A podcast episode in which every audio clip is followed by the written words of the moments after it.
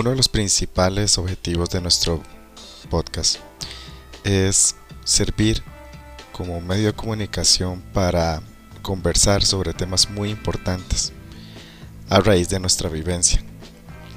Nosotros tuvimos la experiencia de vivir con el cáncer de una manera muy cercana, vivir diariamente con esa enfermedad por medio de, de nuestro hijo. En el capítulo de hoy vamos a conversar con la doctora Jessica Gamboa, oncóloga del Hospital Nacional de Niños, en una conversación que va vamos a profundizar sobre preguntas que nos hemos hecho sobre el cáncer y también eliminar un poco los mitos que también rodean esta enfermedad. Bienvenidos a Camino a Colores Podcast. Esperamos les guste muchísimo este episodio y les ayude aún más.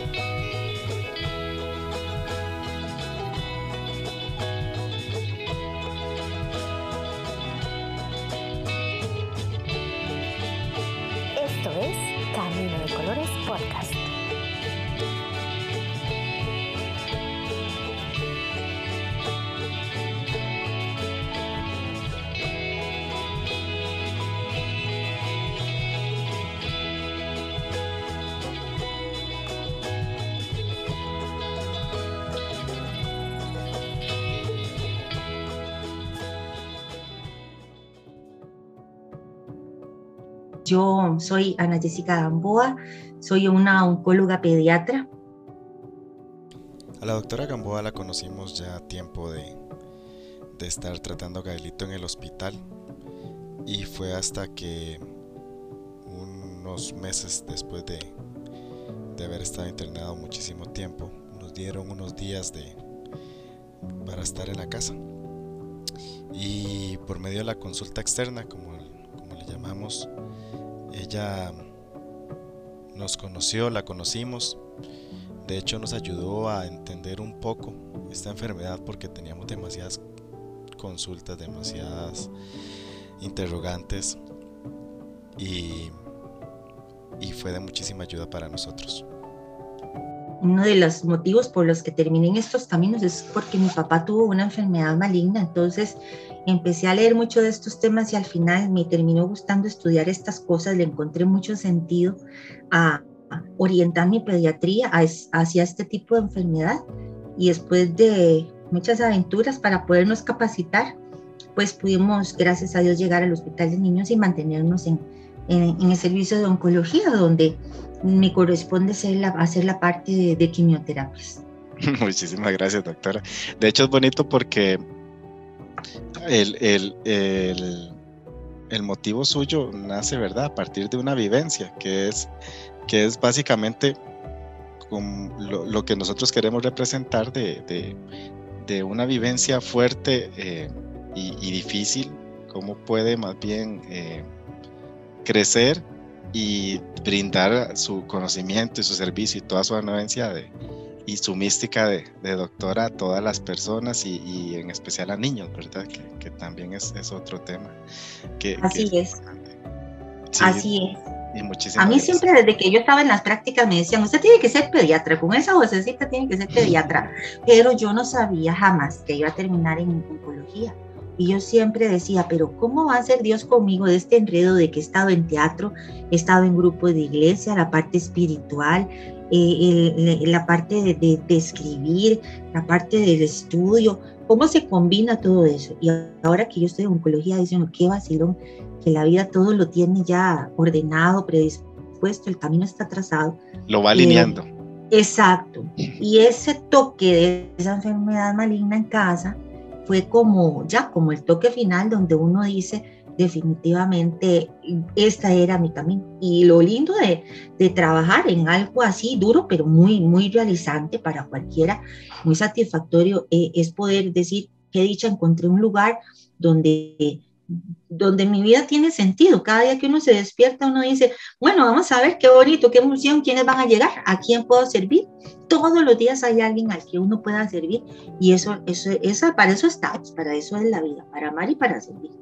Claro que sí, y de hecho eh, el capítulo que, que, queremos desarrollar parte de eso, ¿verdad? De nuestra vivencia en el hospital, que usted es una persona súper especial para nosotros, como siempre he tratado de decírselo, se lo he dicho últimamente, porque eh, usted nos ayudó muchísimo y, y de hecho Gailito, como, como le dije ahora, la, la, la, la, quería mucho ahí, eh, un poco con un poco de soborno de unas bolitas de chocolate que, que, le daba cuando llegábamos a cita, pero, pero sí, fue, fue entre, entre lo difícil, ¿verdad? Que es vivir más bien su, su, su, su vocación o su, su, su, su, servir, su forma de servir nos, nos ayudó mucho, ¿verdad?, a sobrellevar esto. Y eh, parte de eso es eso, la vivencia que nosotros tuvimos ah, gracias a, al cáncer, el cáncer, cáncer que, que, tenía Gailito, que de hecho el, el, de Gailito era algo también muy un poco fuera de serie en el sentido que era muy especial, muy específico y, por todo, ¿verdad? Ya conociendo el caso. Y queremos hablar sobre eso, ¿verdad? Primero, eh, una de las preguntas que primero tenemos que contestar es qué es el cáncer. el cáncer, el cáncer o enfermedad maligna uno lo, lo define como un grupo de células que pierden toda capacidad de obediencia a los mecanismos reguladores del cuerpo, ya sea por alteraciones internas genéticas causadas en el momento en que se formó el ser o incluyendo también el efecto de múltiples factores ambientales. Entonces, cuando a un papá uno le pregunta por qué se dio esto, pues en nuestra realidad actual, en el mundo, en el 2022, es difícil dar una respuesta totalmente satisfactoria porque cuando hay algunas alteraciones genéticas que explican la predisposición, pues uno dice, y sí, es que había una alteración biológica que justificó que estas células empezaran a ser locas y a multiplicar y a invadir y a desobedecer.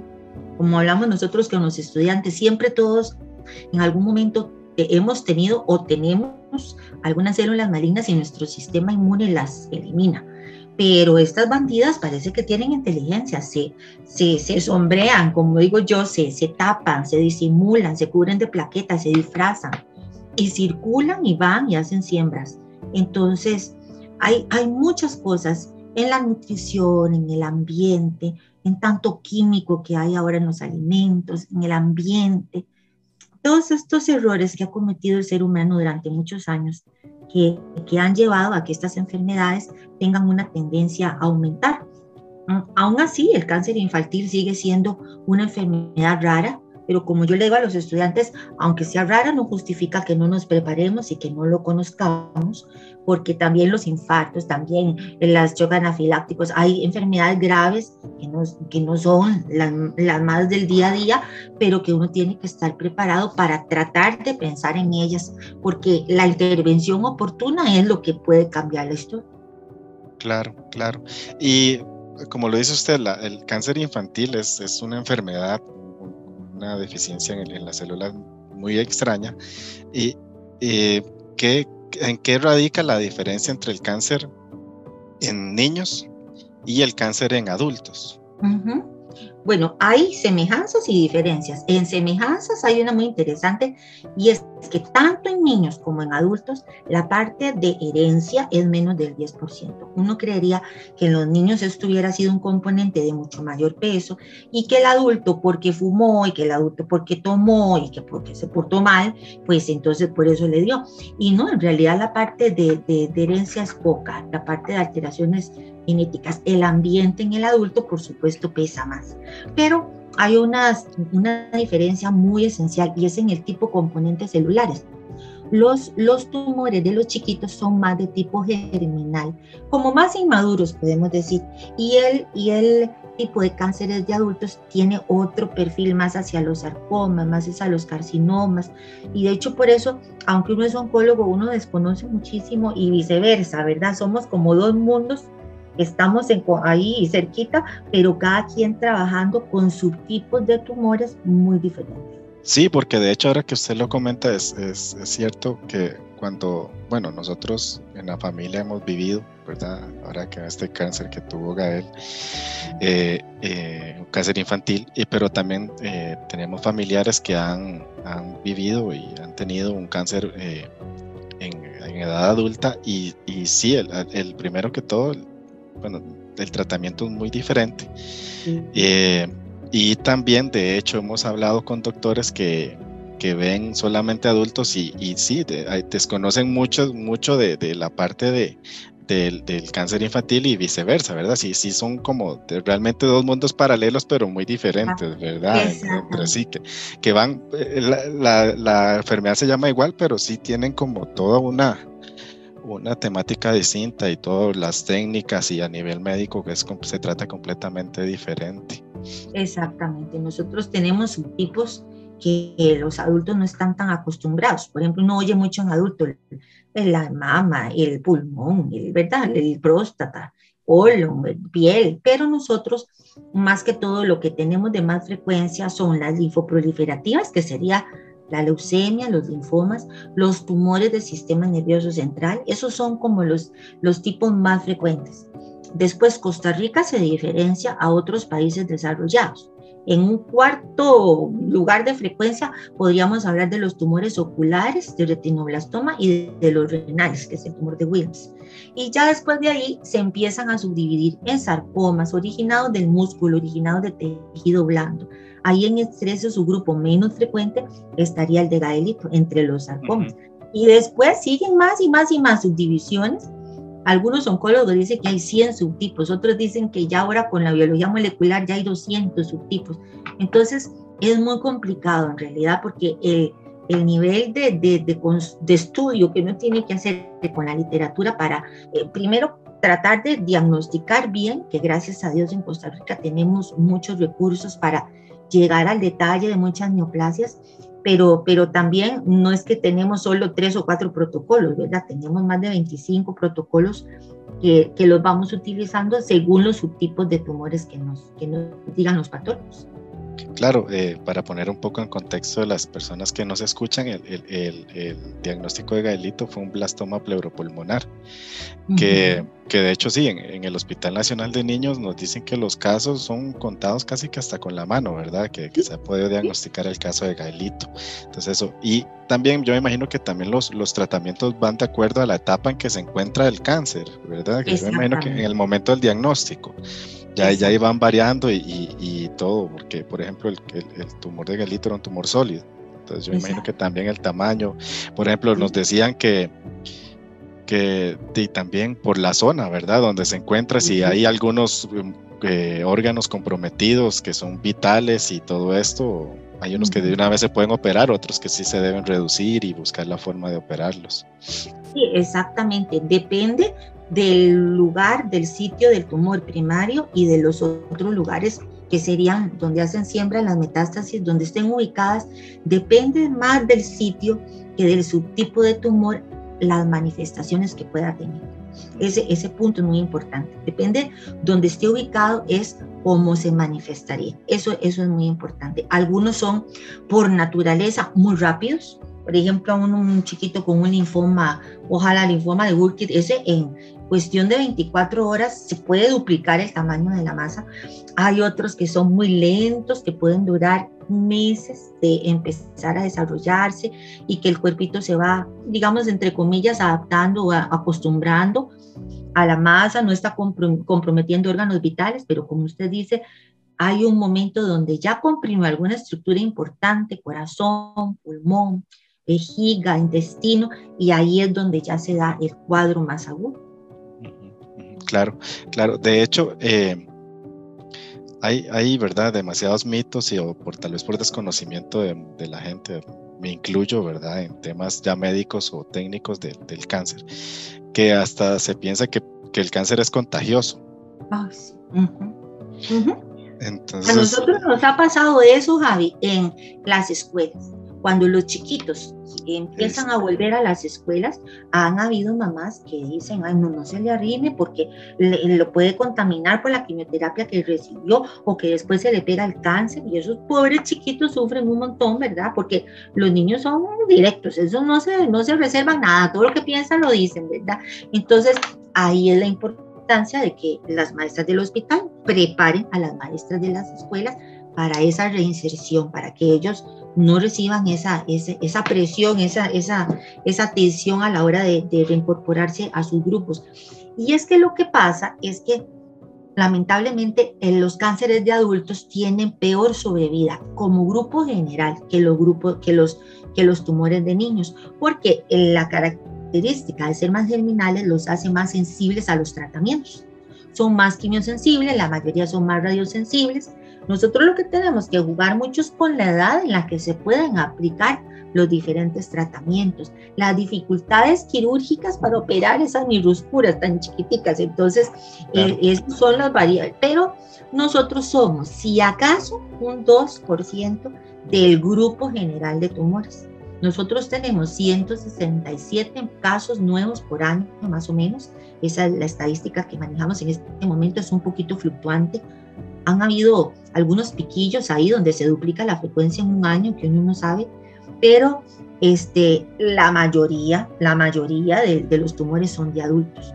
Por dicha hora, el Ministerio de Salud, el mismo gobierno, ah, nos ha visualizado muchísimo. Se han hecho estrategias regionales y el cáncer pediátrico se ha visualizado. Pero en la opinión de las personas, sigue, como usted dice, muchos mitos, muchos estigmas de que cáncer es muerte, quimioterapia es eh, terrorífico y que este es un mundo horrendo.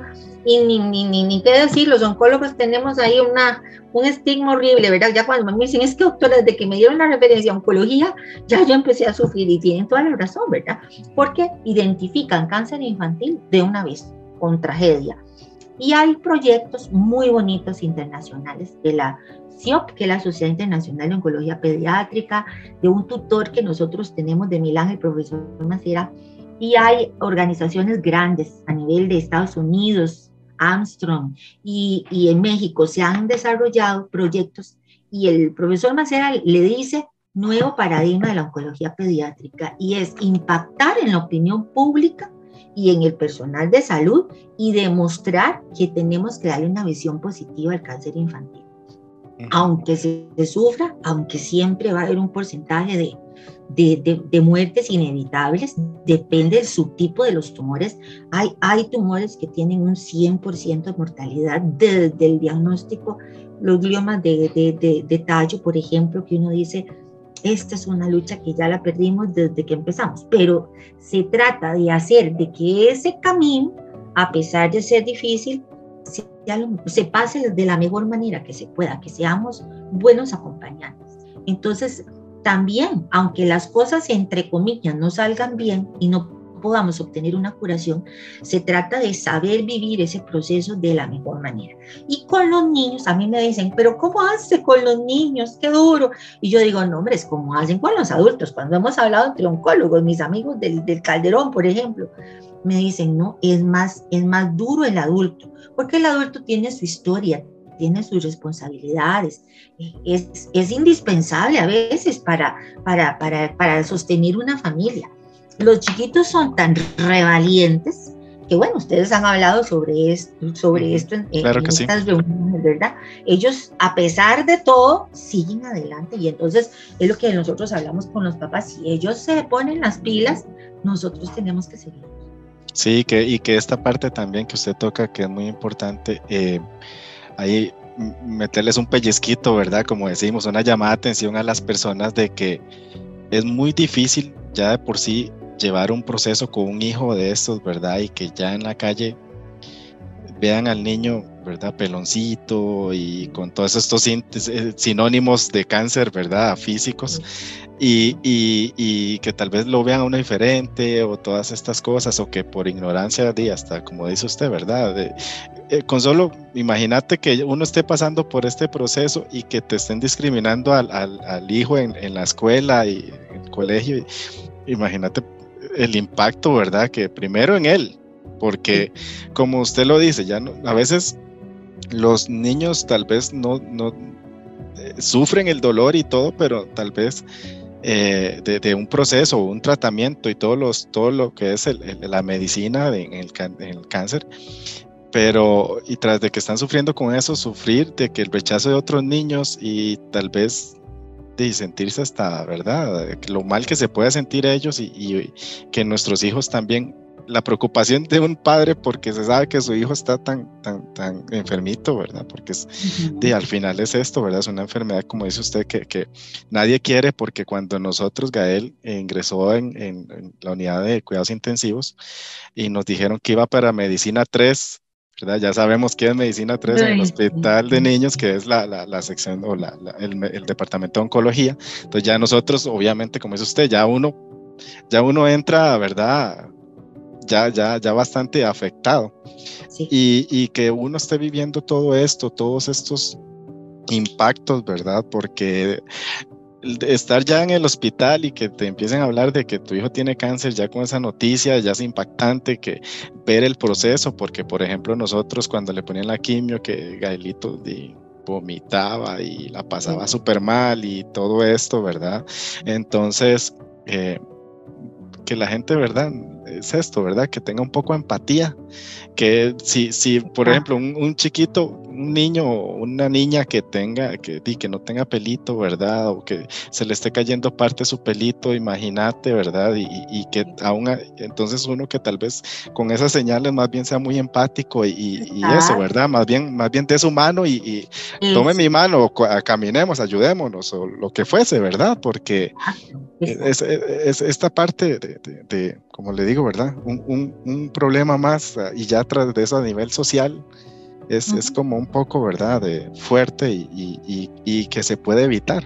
Sí, y, que todo, yo, yo le decía a un muchachito que, que, que, le tuvimos que dar la noticia que iba para una etapa paliativa hace dos días y es uno de mis mejores amigos.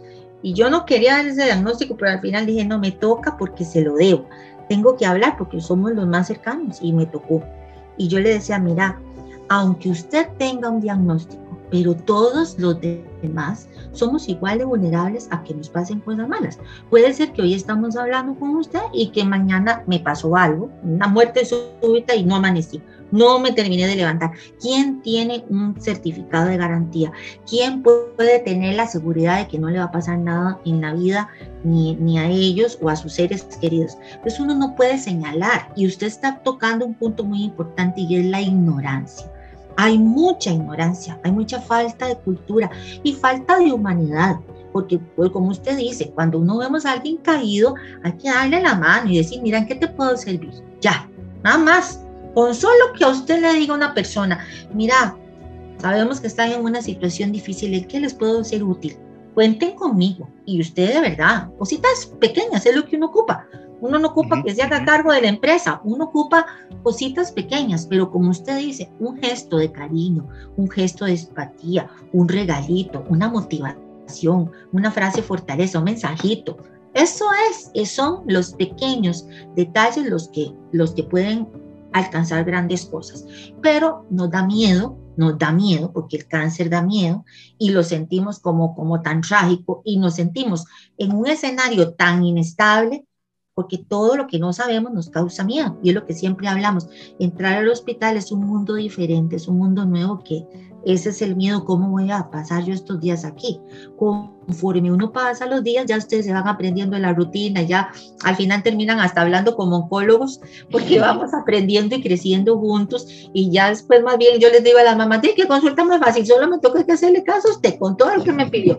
Entonces ya también la familia va creciendo, con uno vamos aprendiendo muchas cosas y vamos adquiriendo grandes fortalezas. Y ahí es donde yo digo mi admiración me quito el sombrero, mi respeto por el que sabe sufrir y por el que sabe vencer muchas, muchas metas. Porque como en el caso de Gaelito, desgraciadamente no tuvimos un éxito como lo esperaría la sociedad, pero cuando uno dice esto tuvo sentido, claro que tiene mucho sentido para nuestra vida. Y lo que hablábamos antes, no es que qué que me pasó, pero aquí estoy y me siento satisfecho de haberlo vivido de la mejor manera, porque ustedes fueron una familia muy especial y lo siguen siendo. Pero en ese momento uno dice, supieron pasar ese proceso, a pesar del dolor y la dificultad, le dieron siempre a Gael lo que él necesitaba. Siempre fue el primero. Ustedes siempre se entregaron 100% a él. Entonces, así es como se tienen que vivir las experiencias fuertes y bonitas en la vida. A un 100%. Y esos chiquitos son muy admirables. Sí, claro, de hecho que sí, porque, eh, bueno, muchísimas gracias de verdad por, por sus palabras, porque de uno, uno, ¿verdad? Como, como padre, ese amor lo mueve a uno a hacer cosas que uno ni cuenta se da y más bien después del proceso, uno dice, cómo, cómo estuvimos ahí 24/7 en un hospital y viendo primero el caso nuestro y, casos que a uno le despedazan el corazón porque uno, uno está en un salón con, con seis, ocho camitas más y, ocupadas por niños enfermos. No, no, es un ambiente, ¿verdad? Que, y hay muchísimos papás que nosotros también veíamos que, que, que le reconocemos eso, ¿verdad? Que dan todo por su hijo o su hija y, y, aún así, más aún los, los mismos niños, ¿verdad? Porque, como lo decía un, un día de estos, hasta Gael, cuando llegaba al hospital, se tiraba el del, del, coche para subirse a la cama y uno sabía lo que representaba estar en esa cama, ¿verdad? Entonces uno decía, ¿cómo hacen ellos, verdad? Y, y, usted lo vive día a día y, y uno se, no puede dar menos que eso, ¿verdad? Uno como papá no puede dar menos de todo eso que hacen ellos y entonces es, es, es, es muy complicado, de hecho, estar la, la, la, vida en hospital, y lastimosamente existen los hospitales porque hay enfermedades y muchísima gente, ¿verdad? Uno no desearía ni que, siempre que estén vacíos, ¿verdad? que, usted, que usted no tenga trabajo, doctora. Exactamente. Eso, decimos nosotros. Sí, pero... Eso, decimos, muchas veces lo decimos, ojalá no tuviéramos que, de trabajo aquí. Sí, sí, sí. Pero eh, igual, como usted tocó el tema también, que, que mucha gente liga el cáncer con muerte, pero eso lleva, eso, eso conlleva muchas cosas que, como usted bien lo especificó, de, de, el tipo de cáncer, donde se encuentra, muchísimas cosas. Y es eso, cada caso es específico, ¿verdad? Hay muchísimo, cada, cada caso es un mundo y cada caso a ustedes les enseña y, y, y es dependiendo cómo se trata y todas estas cosas, ¿verdad? Que también es importante que la gente sepa, no todos, no todos, un niño cáncer es un niño fallecido, un niño que va a morir, ¿verdad? Es, es todos nosotros igual, nosotros sabíamos que estaba difícil, pero la esperanza de uno nunca debe morir. La esperanza, nosotros hasta su último suspiro siempre esperamos, eh, nosotros que, que, que somos religiosos, bueno, que creemos en Dios y siempre esperamos hasta el milagro, ¿verdad? Entonces, nunca, Debe, nunca debe faltar esa esperanza porque eso también es lo que le da fuerza a uno, aparte de todo ese amor, ¿verdad? A seguir adelante. Lo en que un sí congreso, sí, perdón Javi, en un congreso reciente del, del, en el San Jude, un, especialista, Justin Baker, es un paliativista, y él, y él decía, y una invitada hablaba del, del poder de la esperanza. Y uno dice, definitivamente, como nosotros los chicos decimos mucho, mientras haya vida y esperanza, es que ni siquiera solo en vida, o sea, siempre la esperanza nos tiene que guiar porque hasta después de la vida nosotros seguimos teniendo la esperanza. Ahora tenemos la esperanza de encontrarnos con todos esos chiquitos. Yo le digo al niñito Dios que, que cuando yo me muera y yo llegue al cielo, e inclusive antes de saludar a Jesús, bueno, seguro primero saluda a Jesús, pero yo quiero ir a ver a todos los chiquitos que están allá y como dicen que a uno le damos una memoria privilegiada y uno se acuerda de todo, qué dicha porque me voy a acordar del nombre de todos, porque son muchos, ¿verdad? Los que tenemos allá. Yo espero, igual que con mis seres queridos, encontrarme con todos ellos y tener un buen barrón ahí para, para tener con quién jugar arriba, para entretenerse uno y no aburrirse, qué bonito. Yo creo que la esperanza, la, la esperanza que le da a uno la fe, es lo que lo sostiene a uno en los momentos difíciles.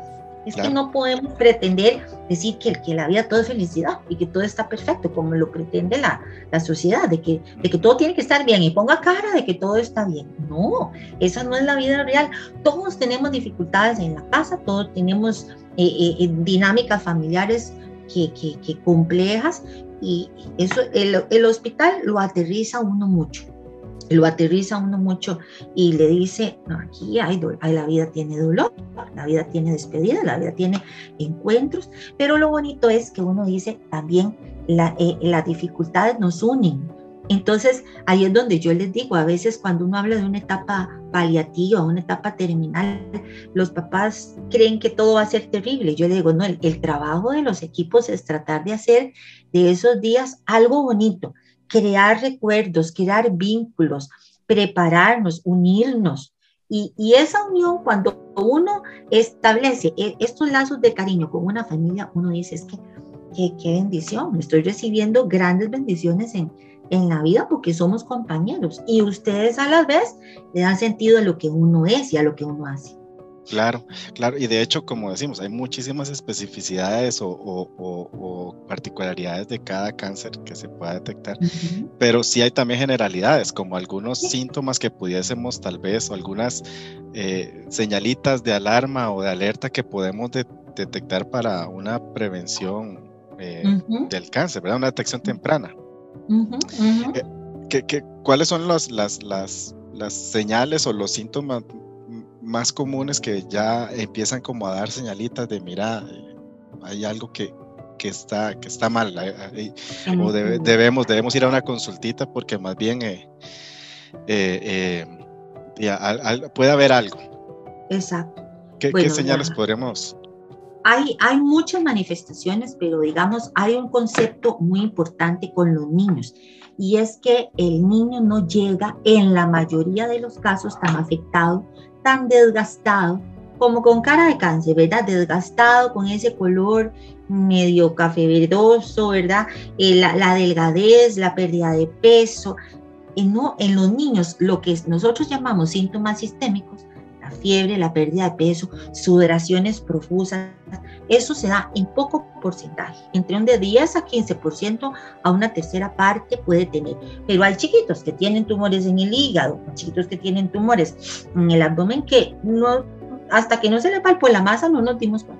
De hecho, han habido algunos casos que cuando llegan por una gripilla les palparon la masa y ahí estaba y nadie se había dado cuenta, porque los chiquitos mantienen en la mayoría de los casos un muy buen estado general. ¿Qué, qué alertas, por ejemplo? cuando nos eh, vamos, vamos como mencionando diferentes órganos, en, en cabeza y cuello, dolores de cabeza que sean cada vez más intensos o más frecuentes, más incapacitantes, los dolores que despiertan en la noche, que los hagan vomitar al levantarse y por supuesto ya se agrega alteraciones en la marcha o un déficit motor, pues esos son alertas de que podría tratarse de un tumor cerebral. Y vea que son, por ejemplo, dolor de cabeza, ¿cuántos chiquitos tienen? Un montón. Entonces, dolores óseos, un montón de chiquitos. Entonces es lo que yo le, repito mucho como, como profesor, una de estas cosas es que cuando ya algo se sale de lo común y corriente, hay que actuar. Por ejemplo, una chichota. Ah, no es que se golpeó y se le hizo una chichota. Bueno, pero la chichota dura no más 15 días en quitarse, pero si la pelota sigue y se hace grande, mejor consultar. Entonces, eh, por ejemplo, un ojitos, los ojitos que se pueden, los chiquitos pequeñitos tienden a, a, hacer como un estrabismo de verdad, como mientras se enfocan por un tiempito.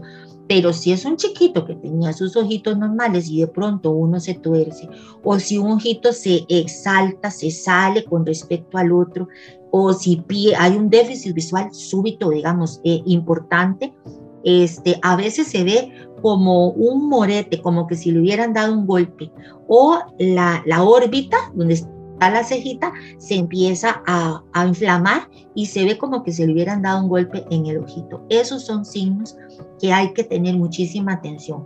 Sangrados nasales que sean sobre todo de un lado, que huelan feo. Parece como que se hubiera metido un cuerpo extraño. En chiquitos más grandecitos, 9, 10, ese puede ser en nasofaringe, que cuesta mucho porque a veces se aparece una sinusitis, a veces se parece a una otitis, a veces el chiquito no puede abrir la boquita bien, sangra por un lado. A veces es solo el ganglio el que avisó. Depende de dónde esté el tumor, está escondidito y solo es un ganglio. Pero los ganglios de los tumores feos generalmente son duros, como mamones, les digo yo. Los ganglios, porque eso, eso siempre preocupa mucho. Entonces, tampoco para leer, para no calzar falsas alarmas, los frijolitos y los garbancitos móviles son buenos, es así le explico yo a los papás, pero ya los mamones y más grandes, ya esos son ganglios que es mejor dar uno a revisar porque hay que darles control, hay que darle un seguimiento, sobre todo si esas pelotitas están encima de las clavitas. A nivel de la pancita, las masas. no tiene por qué decir uno que son fecalomas chiquitos que estén sanos, que tengan una movilidad normal y que uno diga, mira, es que todo eso es caquita. No, si no está con un estreñimiento muy severo, uno no puede justificar que se sienta ninguna pelotita en el abdomen. Y yo le confirmo que las que diagnostican o los que diagnostican los tumores infantiles mejor son los cuidadores. Por eso es tan importante para mí estos espacios. Yo los agradezco mucho porque son las mamás, las abuelitas, las que cuidan, las maestras inclusive, las que nos hacen la observación. Mm, tiene un bracito con una pelotita que se ha hecho más grande, se le ven vasitos sanguíneos, no, no me gusta, le duele la pancita hay, diferentes tipos de debut de dolores abdominales, pero para uno no confundirse y no preocuparse tanto, yo les explico siempre, cuando se manifiesta un tumor maligno es como el apendicitis, eso va a seguir y seguir hasta que le ponga uno quimio. No es que uno diga, mira, tal vez estuvo muy mal del dolor y se alivió, por, ejemplo, los tumores de los ovarios, los, los tumores terminales como que rotan el ovario, entonces da dolores muy grandes, pero cuando el ovario vuelve a su posición, se alivió por completo. Entonces, uno no puede como decir que siempre va a doler continuo, pero son dolores necios, que usted dice, al principio se aliviaba con el masajito, con el acetaminofén, y ahora, a pesar de que le estoy dando un montón de cosas, sigue más intenso, sigue más incapacitante. Que orine sangre, la orina sangre no es como en adultos que a veces dicen, es que es una bacteria muy brava. No, no, no. Eso, ante mejor, es interpretarlo como, como un posible tumor. Y después, este, hay otros menos frecuentes, más difíciles, y es porque traduce que lo que está pasando en las cavidades que no podemos ver directamente los ganglios, estas cosas que nosotros vemos a simple vista, estas manifestaciones son más fáciles de diagnosticar. Pero, por ejemplo, tórax, cuando algo está pasando en el tórax, si no se manifiesta con los ganglios, es el tipo del patrón respiratorio, la taquimnea, que decimos nosotros de respirar rápido, el cansarse, el que no, no toleran acostarse bien acostaditos, sino que hay que inclinarlos para que duerman más sentaditos. Un asma que no responda al tratamiento que, que, a pesar de un montón de nebulizaciones, se da, nos han llegado chiquitos así también. Y, y esas distensiones abdominales que pueden producir un abdomen eh, obstructivo. Y eso es que la chipita se cerró, entonces vomita, ojalá verde. Cuando el chiquito vomita verde o café, es mejor consultar, porque en ese momento tampoco la tripita permite que salga la caquita y puede ser algún tumor ahí. Y, por último, los famosos dolores óseos, que todas las mamás que hemos tenido chiquitos, que, cuando crecen nos alarmamos, tengo que incluirme, ¿verdad? También. Y, y, uno dice, bueno, es que a todos los chiquitos les duelen los huesitos. Dicen que los dolores de crecimiento son, son simétricos, son en las dos piernitas. No necesariamente pero son dolores más leves que con un masajito, con una acetaminofén nomás se tiene que quitar. Pero si ya uno, después de actividad eh, física, le duelen los musculitos y eso se alivia fácil, esos son dolores de crecimiento.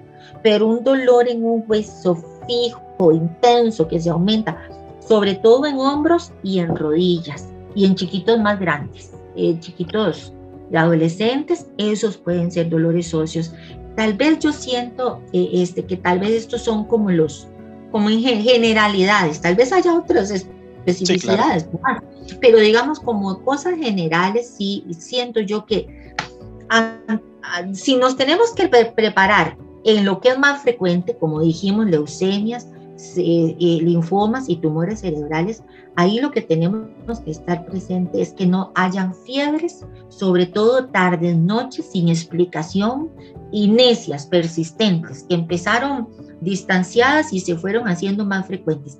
El chiquito se empapa de sudor al punto de tener que cambiarle uno la ropita de la pijama y la pérdida de peso, el desgaste y la palidez, los ganglios, los moretones, los sangrados, sangrados en encías y después esos son los casos donde uno ocupa, y los ganglios, donde uno ocupa hacer un hemograma.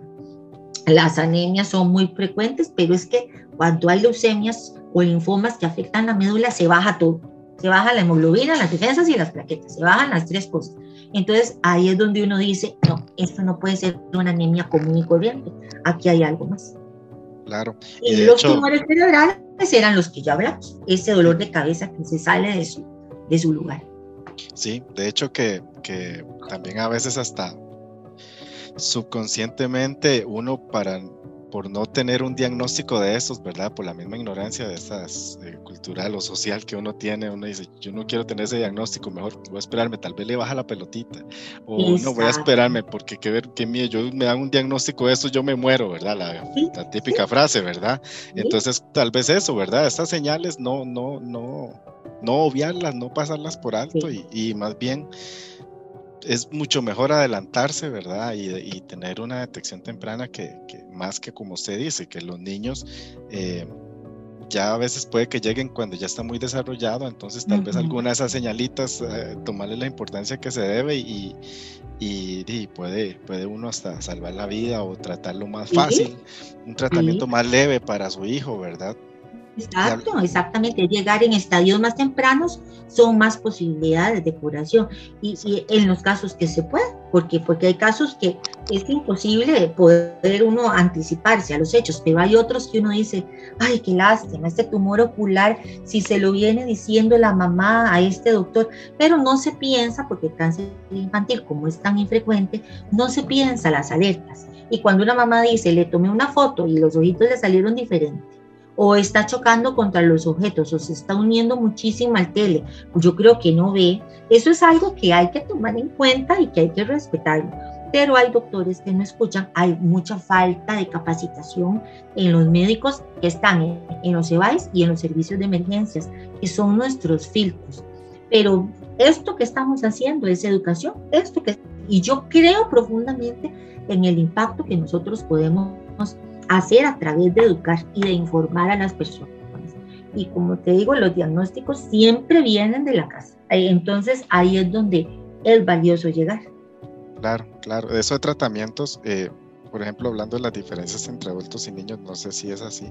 Yo he escuchado en adultos que hasta hay tipos de, bueno, normalmente es quimioterapia y radioterapia, ¿verdad? En, niños y adultos. Pero he escuchado, por ejemplo, de quimios que dan en pastilla. A los niños, eh, ¿en los niños también se da eso? ¿O es, digamos, los tratamientos normalmente son intravenosos? O... Sí, nosotros, vieras que usamos muy poquitas quimioterapias este, orales se usa más que todo como en protocolos de mantenimiento o en algunos protocolos de bajas dosis en etapas paliativas como para mantener estable la enfermedad. Pero la mayoría de nuestros esquemas, si nosotros podemos decir cómo se cura el cáncer infantil, es con una buena cirugía, con un esquema de, radioterapia. Entre esas dos técnicas se hace lo que se llama control local, que es operar y consolidar con la radioterapia. Y después viene la quimioterapia, que como usted muy bien lo dice, la mayor parte son intravenosos. Nosotros oímos mucho el cáncer de mama, que a veces hay tratamientos hormonales que se le dan a los hombres también. No, nosotros eh, el tipo de tratamiento oral no lo usamos tanto. Ahora hay nuevas, nuevas quimioterapias, que es en la era de la inmunoterapia, que sí, hay muchas presentaciones muy fáciles, nada más una pastillita y ya, y se evita un montón de, efectos secundarios. Ojalá que, que estos nuevos medicinas pues consoliden, demuestren la efectividad, se consoliden en el mercado y sobre todo lo que siempre se habla en los congresos, que llegue el día en que sea accesible para los países que, es, que todavía no, no podemos tener ese nivel económico, porque ahí es donde uno dice, qué ironía, ¿verdad? El, qué irónico que es el mundo, porque del 100% de los chiquitos con cáncer, 80% los tenemos nosotros en países de bajo ingreso o de mediano ingreso. Solo el 20% son los que están en países desarrollados, donde tienen todos los recursos habidos y por haber. Entonces, a nosotros los tutores de otros países desarrollados nos dicen, de, nosotros tenemos aquí todos los recursos, pero los casos los tienen ustedes.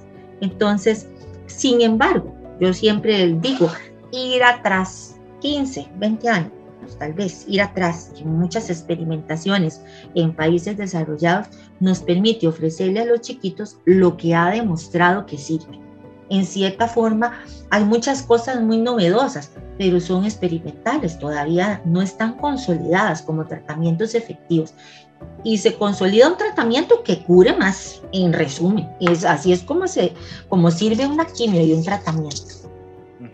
Sí, de hecho, eh, bueno, de verdad le, agradezco muchísimo porque, como dice usted, esto ha sido una clase, ¿verdad?, de educación para, para muchísimos de nosotros los padres, pero también yo siento que, eh, que también... Eh, podemos educar a muchos padres en, el sentido de que ustedes también viven muchísimo, viven muchísimo nuestra enfermedad, viven muchísimo nuestro dolor, ustedes también pasan, tienen experiencias de experiencias, ¿verdad? Que, que a usted le ha hecho crecer y, y, de verdad, por ejemplo, usted hizo un gesto con nosotros que, yo le dije que siempre lo voy a recordar y lo quiero hacer público, que Gailito estando en el hospital eh, cumplió, cumplió años y, y Gael era, era muy músico, a él le gustaban mucho los instrumentos musicales y le gustaba el acordeón. Y usted nos dijo que, que tocaba acordeón y, y, llevó un acordeón enorme que digo yo, como hizo la doctora para traerlo hasta acá, verdad?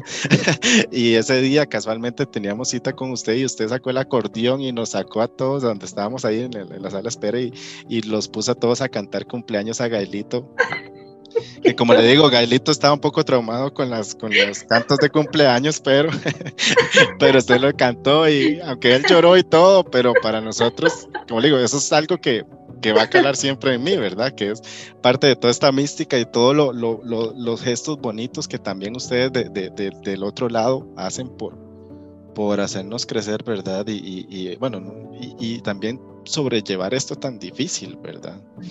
Entonces, es eso, ¿verdad? Que también educar a la gente en el sentido de que de ustedes son también muy humanos y son ¿verdad? Ustedes viven el dolor, como dice, usted bien me lo dijo, a veces hay cosas que impactan tanto que me lo traigo hasta la casa y hasta mi familia ven que estoy afectada y todo esto, ¿verdad? Que, que esa es la parte, ¿verdad? Que, que, que también nos toca a nosotros como papás, ¿verdad? Entenderlos a ustedes, como, como doctores y médicos tratantes, ¿verdad? Que también... Eh, sabemos que hay de todo tipo de, personas y todo y, y, hay que a veces entender el, el, transporte, ¿verdad? No señalar como, como no queremos que nos señalen nosotros también a veces no señalar y, y, y, entender, ¿verdad? La parte, la parte humana de usted porque, como le digo, usted fue una persona súper especial para nosotros y eso para nosotros también vale mucho, ¿verdad? A pesar de, como, como dice usted, que socialmente, eh, de hecho, está, eh, socialmente no es el resultado que esperábamos también, ¿verdad? Que todo mundo esperaba la sanación, al final y no fue ese el resultado, ¿verdad? Pero pero, eh, pero también está, está esa parte, ¿verdad? El impacto que todos esos niños que, y todo el impacto que usted también crea en esos niños, ¿verdad? Que, a nosotros nos cambia la vida, o sea, cada, lo que hablamos antes, cada vez, desde el primer día que uno dice, mira, una familia nueva, un chiquito nuevo, desde ese momento se crea un vínculo y para uno es un privilegio poder formar parte de eso, porque nos necesitamos mutuamente. También toda la estudiada que uno ha tenido en la vida y toda la preparación y toda la historia, pues Diosito lo va acomodando las piezas para que nos encontremos en algún momento y nos, sirvamos unos a otros. Y eso es lo que le da sentido a cada día. Debe ser muy duro, como muchos, desgraciadamente, funcionarios existen que, que llegan a sacar el trabajo por sacarlo, lo ven como trabajo nada más, no lo ven como una misión, no lo ven como una vocación. Y yo digo, de salados, porque se lo pierden. Se trata de que a uno le afecte, de eso se trata.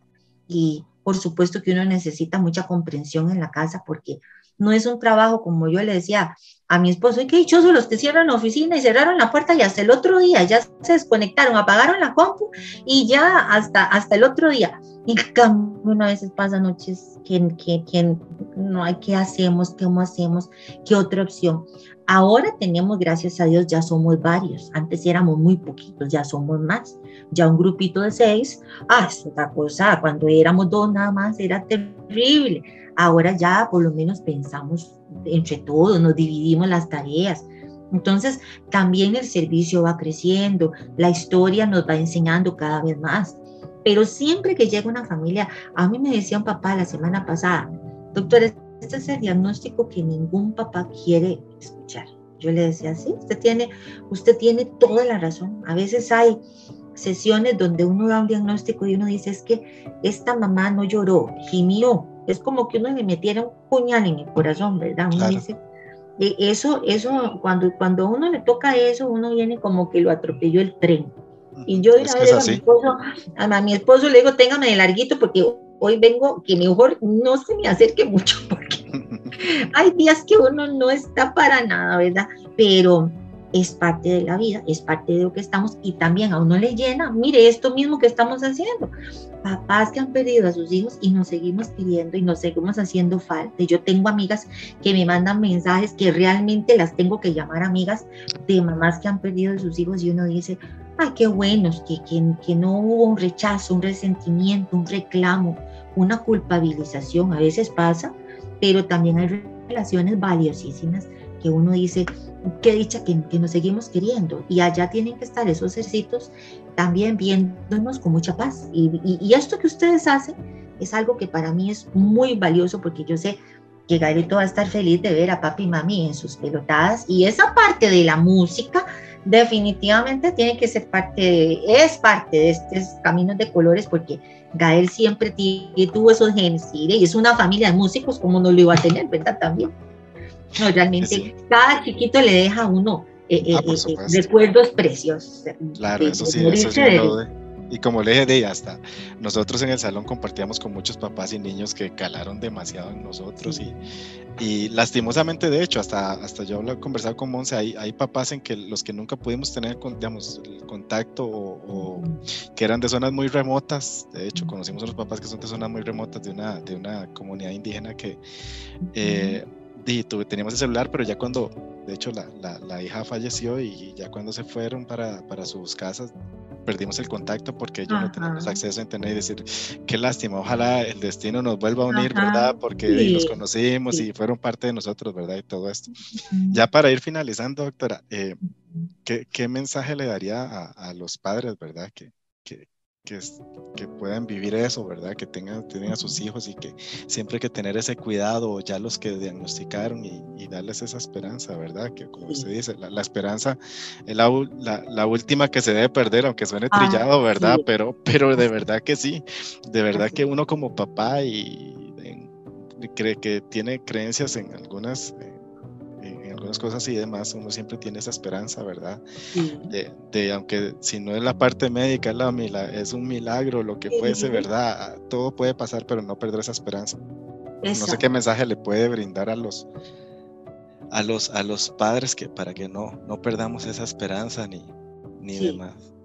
Yo creo que definitivamente lo que hablábamos, los papás y los del equipo de salud que no es solamente médicos, es todo un equipo multidisciplinario enorme con el que yo sería incapaz de tratar el cáncer sola, si no ocupa de psicólogos, trabajadores sociales, hasta los asistentes de pacientes, los de aseo, todos somos un, un, engranaje que se necesita y donde los papás son importantísimos. Yo siempre les digo, es como un queque donde cada quien pone su tajada y la tajada de la familia es de gran importancia somos los responsables de cuidar a estos chiquitos de la mejor manera que podamos.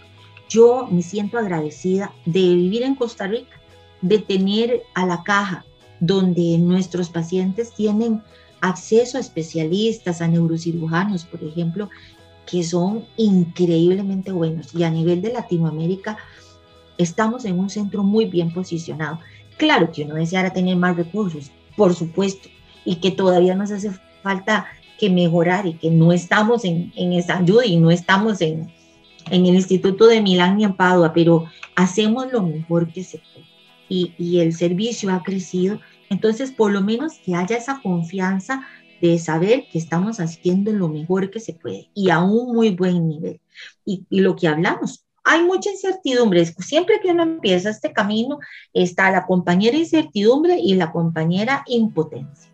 Esos dos sentimientos nos van a acompañar durante el camino porque los papás quieren resolverle la vida al hijo, nosotros queremos resolverle la vida al enfermo también y tenemos límites. Pero como usted lo dice, cuando somos creyentes y cuando tenemos fe, eso nos da una dimensión mucho más enorme. ¿Y cuántas veces también los doctores nos hemos tenido que quedar con la boca cerrada porque la voluntad de la vida y de Dios era otra? Entonces dice uno, mira, qué sorpresa, qué bueno, y no pasó esto que se temía, se estabilizó el chiquito por años después de estar en paliativo y lo volvimos a rescatar, lo volvimos a poner en control. La vida da muchas veces.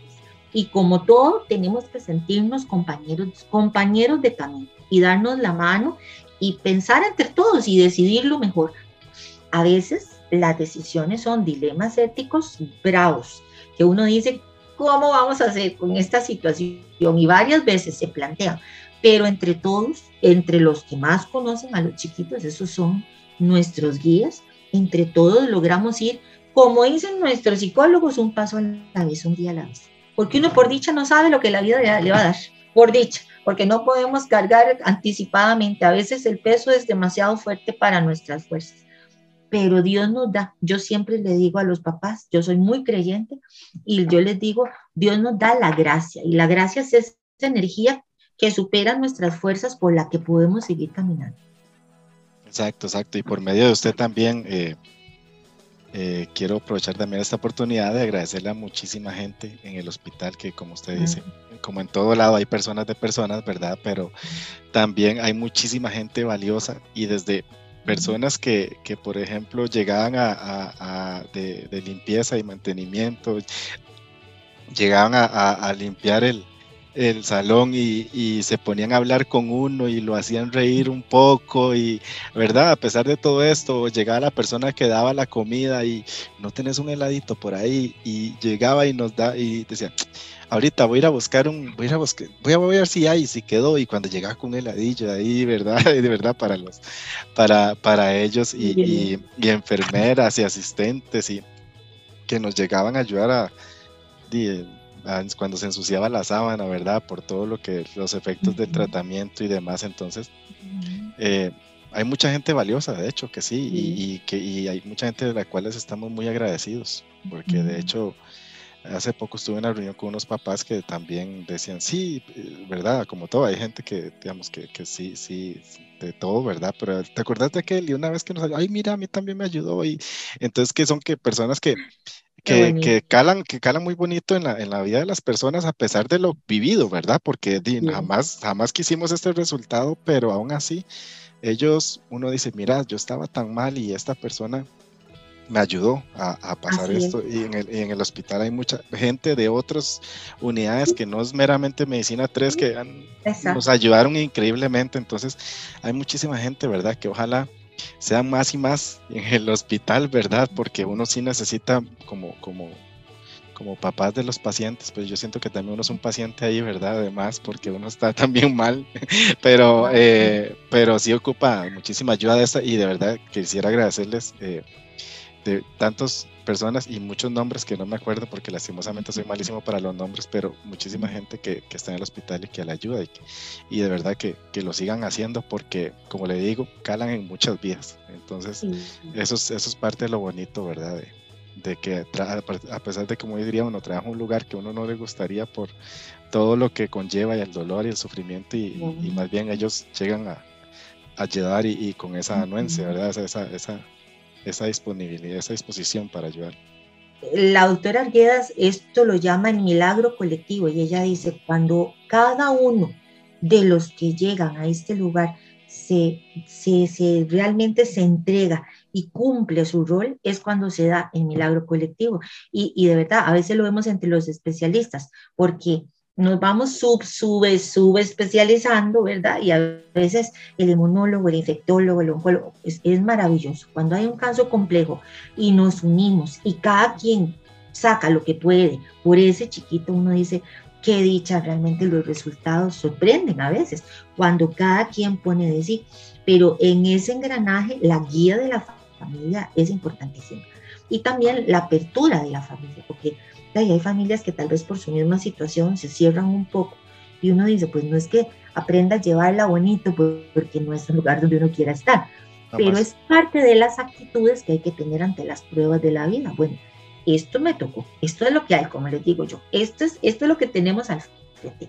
Vamos a cuadrarnos a ver cómo, cómo, cómo vamos adelante con lo que nos tocó, con lo que tenemos. ¿Para qué desgastarse el que por qué, el que mire, que seguir en esa lucha? Yo le digo que en 21 años más o menos que tengo ya de estar ahí, solo dos familias me he encontrado que han sido familias sin paz, familias luchadoras que nunca aceptaron un diagnóstico, que siempre buscaban intelectualizar la situación y buscar y buscar y desconfianza y enojo con Dios es muy justo. Yo creo que es parte de, de una etapa de duelo. De hecho, oficialmente el enojo y el decirle no, tatica de ahí, pero ¿por qué? ¿Verdad? ¿Por qué, ¿Por qué me tocaste a mí? ¿verdad? Si hay otros que no les ha pasado nada de, lo duro, eso es muy humano, pero sin embargo uno dice definitivamente eh, esa, esa unión entre las personas y el aporte de cada uno es lo que le hace bien a ese chiquito. Ahí es donde se da una, una cura, aunque no se puede obtener a veces la cura física, pero hay un, un, consuelo, hay una sanación emocional, espiritual. Entonces, también eso es parte del proceso. Lo que se ve y lo que no se ve es parte del proceso de lo que se vive en el hospital. Claro, claro que sí. Y si no, doctora, de verdad, más bien muchísimas gracias. Muchísimas gracias. Sus palabras tan bonitas, de verdad. Qué lindo, qué lindo. Dios me lo bendiga. Y con esas mismas palabras, les queremos desear a ustedes muchísimas bendiciones. Le enviamos todas nuestras fuerzas. Un enorme abrazo por escucharnos y apoyarnos, sobre todo, y ayudar a muchísimas personas que estamos viviendo esto mismo. No olviden que nos pueden seguir en nuestras redes sociales, Facebook, Instagram, nuestro canal de YouTube.